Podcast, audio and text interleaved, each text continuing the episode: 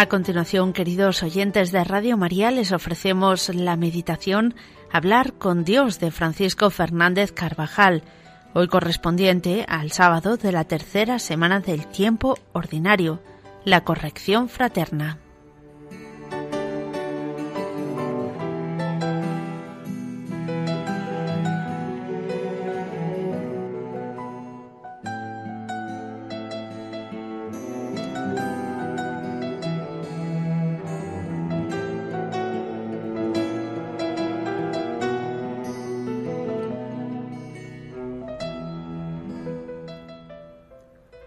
Desde el Antiguo Testamento nos muestra la Sagrada Escritura cómo Dios se vale frecuentemente de hombres llenos de fortaleza y de caridad para advertir a otros de su alejamiento del camino que conduce al Señor.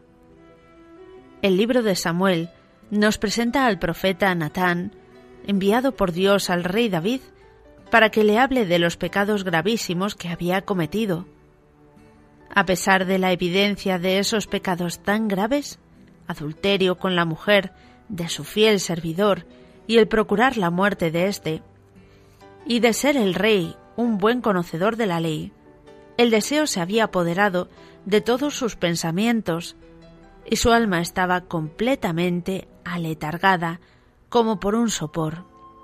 Necesitó de la luz del profeta, que con sus palabras le hiciera caer en la cuenta de lo que había hecho. En aquellas semanas, David vivía con la conciencia adormecida por el pecado.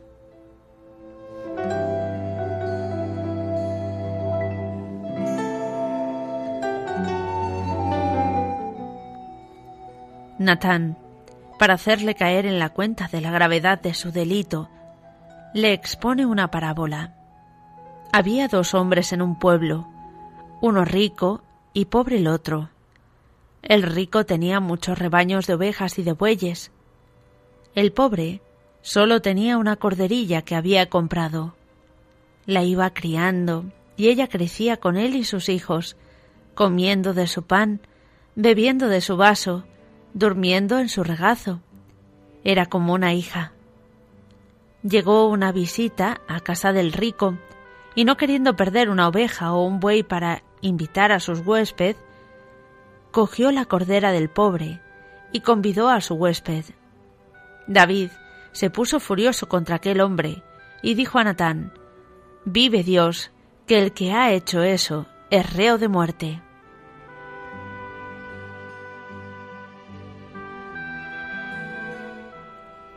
Natán respondió entonces al rey, Ese hombre eres tú. Y David recapacitó sobre sus pecados, se arrepintió y expresó su dolor en un salmo que la Iglesia nos propone como modelo de contrición, comenzando así. Apiádate de mí, oh Dios, según tu piedad, según la muchedumbre de tu misericordia, borra mi, iniquidad. David hizo penitencia y fue grato a Dios, todo gracias a una corrección fraterna a una advertencia oportuna y llena de fortaleza, como fue la de Natán.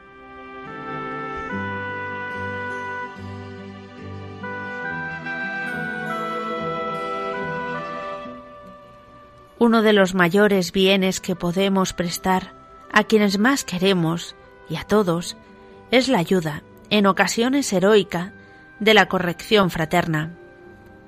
En la convivencia diaria podemos observar que nuestros parientes, amigos o conocidos, como nosotros mismos, pueden llegar a formar hábitos que desdicen de un buen cristiano y que le separan de Dios. Faltas habituales de laboriosidad, chapuzas, impuntualidades, modos de hablar que rozan la murmuración la difamación, brusquedades, impaciencias.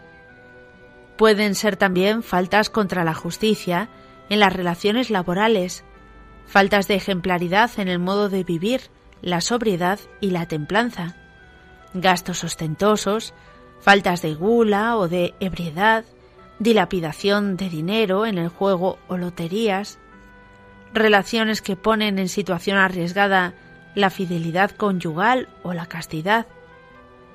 Es fácil comprender que una corrección fraterna a tiempo, oportuna, llena de caridad y de comprensión, a solas con el interesado, puede evitar muchos males. Un escándalo, el daño a la familia difícilmente reparable, o sencillamente puede ser un eficaz estímulo para que alguno corrija sus defectos y se acerque más a Dios.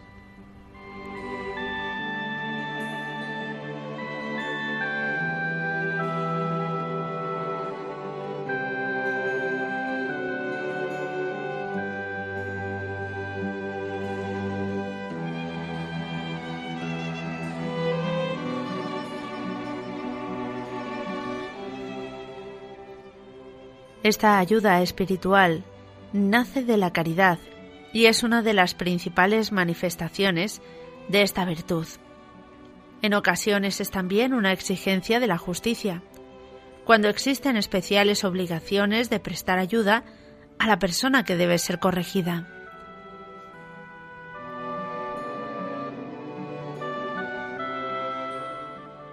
Con frecuencia debemos pensar en cómo ayudamos a los que están más cerca.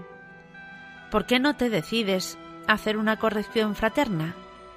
Se sufre al recibirla, porque cuesta humillarse, por lo menos al principio, pero hacerla cuesta siempre, bien lo saben todos. El ejercicio de la corrección fraterna es la mejor manera de ayudar después de la oración y del buen ejemplo. ¿La practicamos con frecuencia? ¿Es nuestro amor a los demás un amor con obras?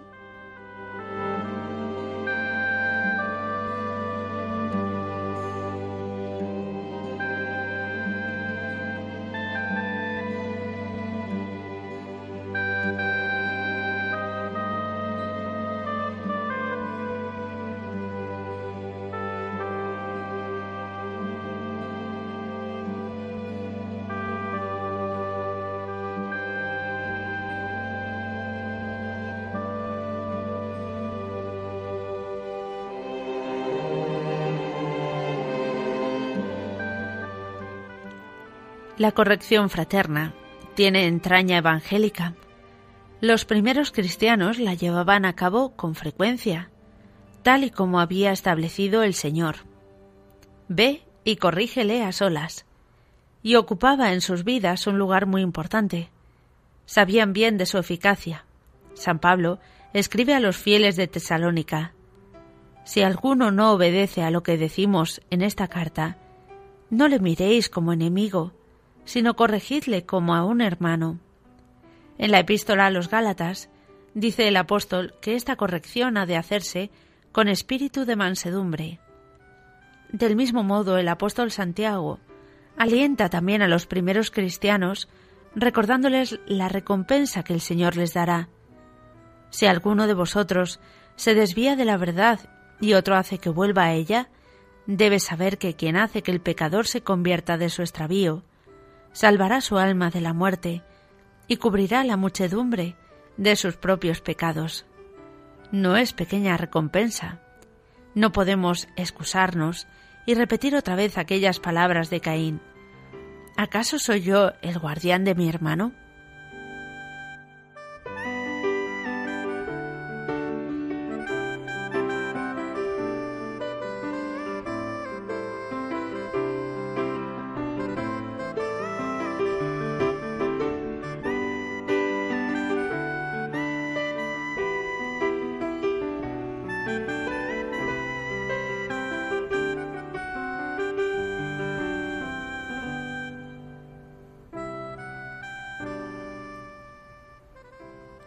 Entre las excusas que pueden instalarse en nuestro ánimo para no hacer o para retrasar esta corrección fraterna, está el miedo a entristecer a quien hemos de hacer esa advertencia. Resulta paradójico que el médico no deje de decir al paciente que, si quiere curar, debe sufrir una dolorosa operación, y sin embargo los cristianos tengamos a veces reparos en decir a quienes nos rodean que está en juego la salud, cuanto más valiosa de su alma. Por desgracia es grande el número de los que, por no desagradar o por no impresionar a alguien, que está viviendo sus últimos días y los últimos momentos de su existencia terrena, le callan su estado real, haciéndole así un mal de incalculables dimensiones. Pero todavía es más elevado el número de los que ven a sus amigos en el error o en el pecado, o a punto de caer en uno o en otro, y permanecen mudos, y no mueven un dedo para evitarles estos males. ¿Concederíamos a quienes de tal modo se portasen con nosotros el título de amigos? Ciertamente no, y sin embargo suelen hacerlo precisamente para no desagradarnos. Con la práctica de la corrección fraterna se cumple verdaderamente lo que nos dice la Sagrada Escritura. El hermano, ayudado por su hermano, es como una ciudad amurallada. Nada ni nadie puede vencer contra la caridad bien vivida. Con esta muestra de amor cristiano, no sólo mejoran las personas, sino también la misma sociedad. A la vez, se evitan críticas y murmuraciones que quitan la paz del alma y enturbian las relaciones entre los hombres. La amistad, si es verdadera, se hace más profunda y auténtica con la corrección sincera. La amistad con Cristo crece también cuando ayudamos a un amigo, a un familiar, a un colega, con ese remedio eficaz que es la corrección amable, pero clara y valiente.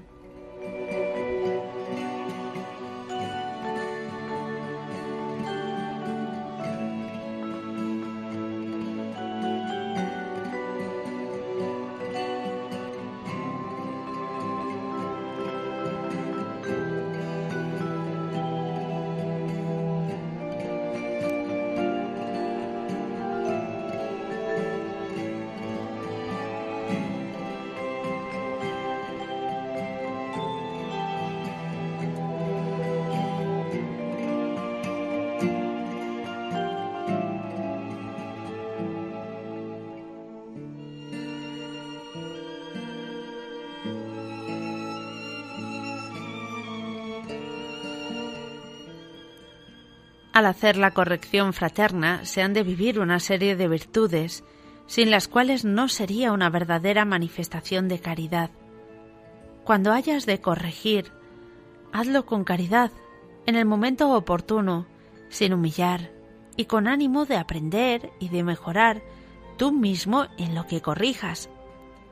Como Cristo la practicaría si estuviera ocupando nuestro lugar, con la misma delicadeza, con la misma fortaleza, a veces, una cierta animosidad y falta de paz interior nos puede llevar a ver, entre otros, defectos que en realidad son nuestros. Debemos corregir, pues, por amor. No con deseos de hacer daño, sino con la cariñosa intención de lograr su enmienda. ¿Por qué le corriges? ¿Por qué te apena haber sido ofendido por él? No lo quiera Dios. Si lo haces por amor propio, nada haces si es el amor lo que te mueve, obras bien.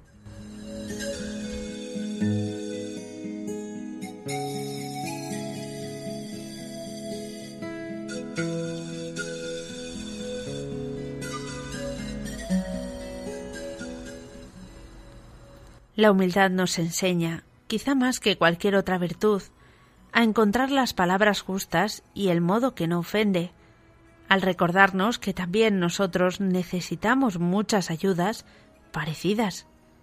La prudencia nos lleva a hacer la advertencia con prontitud y en el momento más oportuno.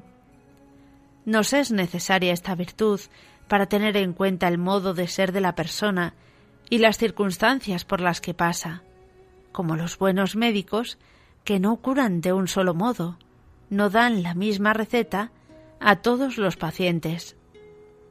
Después de avisar a alguien con la corrección, si parece que no reacciona, es preciso ayudarle todavía un poco más con el ejemplo, con la oración y la mortificación por él, con una mayor comprensión.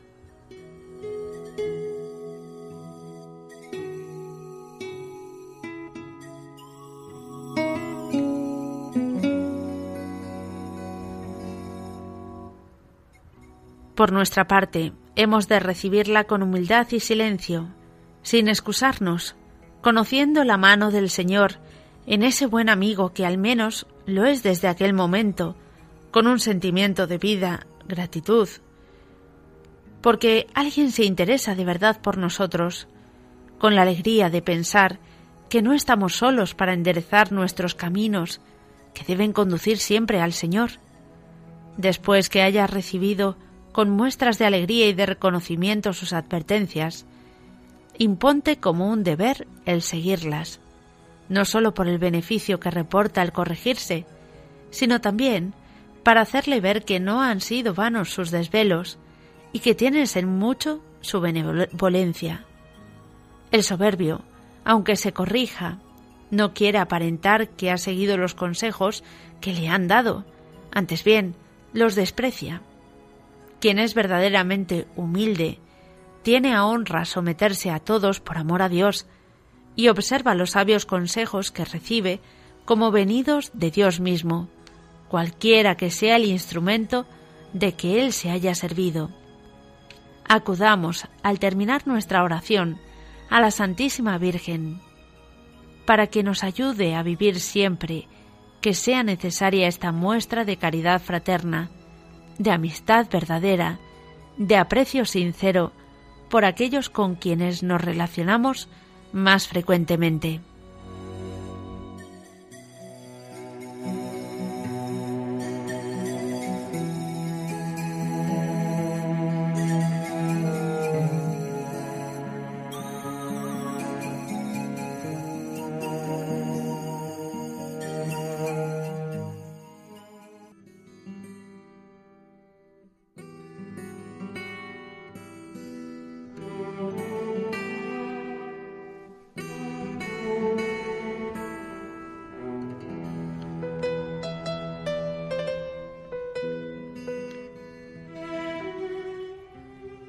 Y hasta aquí, queridos oyentes de Radio María, les hemos ofrecido la meditación Hablar con Dios del Padre Francisco Fernández Carvajal, correspondiente al sábado de la tercera semana del tiempo ordinario, la corrección fraterna.